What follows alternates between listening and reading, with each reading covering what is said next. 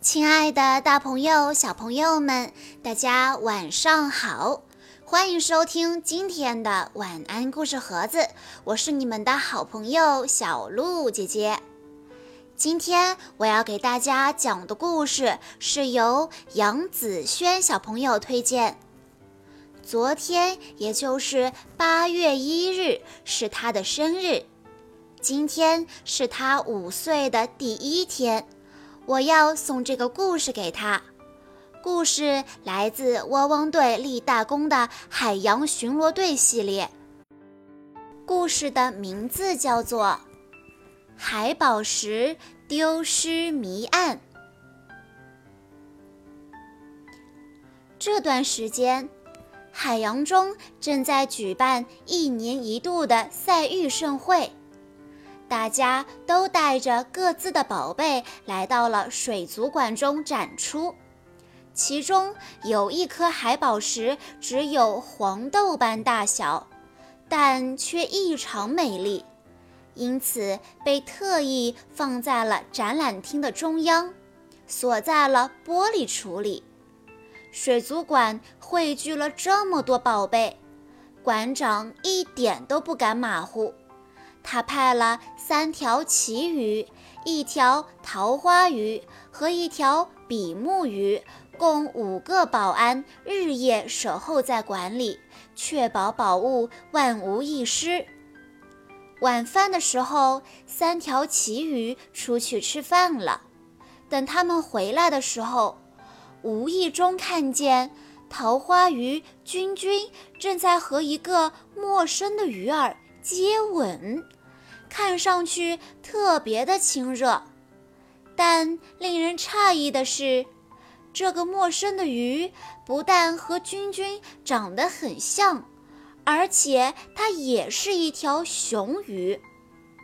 为什么君君会跟同性的鱼接吻呢？三条旗鱼觉得奇怪，他又不好意思打扰他们，就到附近去转了转。可是，等他们回来的时候，却发现比目鱼壮壮焦急地在展览馆里转来转去，似乎是在找什么东西。而君君则一脸沮丧地坐在椅子上。其中一条旗鱼问道：“发生什么事儿了？”“出大事儿了！那个海宝石不见了。”壮壮的声音里还带着一点点哭腔，他接着说：“刚才我去了一趟卫生间，回来就发现玻璃橱门被打开了，海宝石已经不翼而飞了。而君君呢，他晕倒在玻璃橱的旁边，所以我就赶紧报了警。”三条旗鱼听了，顿时面面相觑。没过多久，尼莫探长便和他的助手阿力急匆匆地赶来了。馆长听到消息，也从家里赶了过来。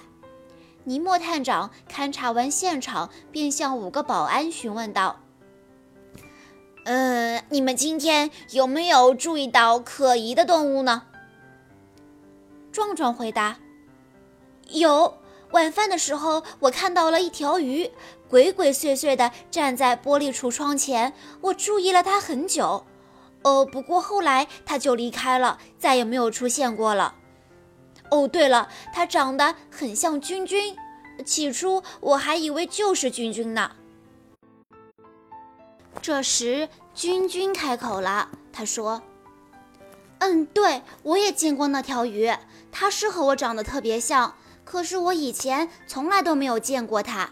我记得那条鱼离开没多久，壮壮去上厕所，接着我就被人从后面打晕了。这时候，三条旗鱼忍不住了，他们齐声说：“你撒谎！我们明明看见你和那条鱼特别的亲密，你还说你不认识它。”哼，一定是你串通好他偷走了项链，还故意晕倒演戏给我们看。接着，其余们就把自己看到的情景详细的告诉了探长。君君在一旁急得有口难辩。这时，阿丽注意到玻璃橱上方的屋顶安置了一个摄像头，便提醒探长调出当天的监控录像，说不定能发现谁是真正的罪犯呢。而后，水族馆馆长打开了监控室，播放了当天的监控录像，果然。录像上清清楚楚地出现了君君正在和陌生的鱼接吻的场面。看吧，他们的样子多亲密呀，肯定是同伙。奇遇们说道。君君说：“冤枉啊！”君君的声音都带了哭腔。别着急下定论，尼莫探长说。这时。录像上又出现了一条桃花鱼的影子，它悄悄地接近君君，用木棒将君君打晕，然后打开了橱窗，用嘴含着海宝石，慌慌张张地跑了出去。阿丽，快去找人抓住这条桃花鱼，千万别让它溜了！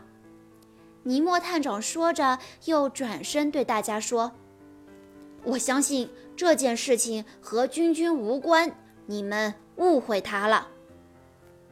可是，既然君君不认识罪犯，为什么要和罪犯接吻呢？其余不服气地说：“小朋友们，你们知道这是为什么吗？”在本案中，桃花鱼君君和罪犯真的是同谋吗？我来给大家解释一下吧。偷走海宝石的的确是那条神秘的桃花鱼，君君也真的不认识它，君君是被冤枉了。原来他们桃花鱼之间见面的时候就是会接吻的，表示礼节。因此，不论是同性的鱼还是异性的鱼。无论是否相识，只要凑在一起，就会出现了接吻的动作，所以人们又叫它们接吻鱼。看来其鱼们真的是误会君君了。那我们来了解一下接吻鱼吧。接吻鱼原产于印度尼西亚一带，它头大，身体宽厚，腹部微鼓。身体呈淡红色，它们在自然条件下可以生长到三十厘米左右，如果是人工饲养的话，就大概是在几厘米左右。它们游泳的动作特别的缓慢，性情温顺，喜欢在水中各层活动。它们喜欢在温暖的水域，如果水温过低，它们的身体就会变得僵硬。发白直至死亡。接吻鱼呢？它们还是一个天生的清道夫。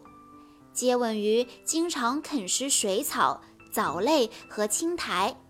接吻鱼在啃食藻类和青苔时，常常头朝下呈倒立状，看上去十分有趣。如果把它们放进水族箱里，能起到清洁箱壁的作用。尽管接吻鱼显得特别忙碌，但它们不是最好的清道夫，因为海藻类的食物并不是它们的主食。接吻鱼食量很大，啃食藻类只占很小的一部分。随着生长发育，它的排泄物也会大量增加，甚至比它清扫的脏物还要多呢。所以说，它是可以起到清洁的作用，但它却不是最好的清道夫。在故事的最后，杨子轩的爸爸妈妈有几句话想对他说：“宝贝，你一直是个很乖、很棒的小可爱，身边的人都很喜欢你。”爸爸妈妈希望你健康强壮、快快乐乐。昨天是你四周岁的生日，祝你生日快乐！爸爸妈妈永远爱你。虽然很遗憾没有在生日的当天给杨子轩小朋友送上祝福，但是小鹿姐姐仍然要在这里祝你生日快乐。好啦，今天的故事到这里就结束了，感谢大家的收听，我们下一期再见吧。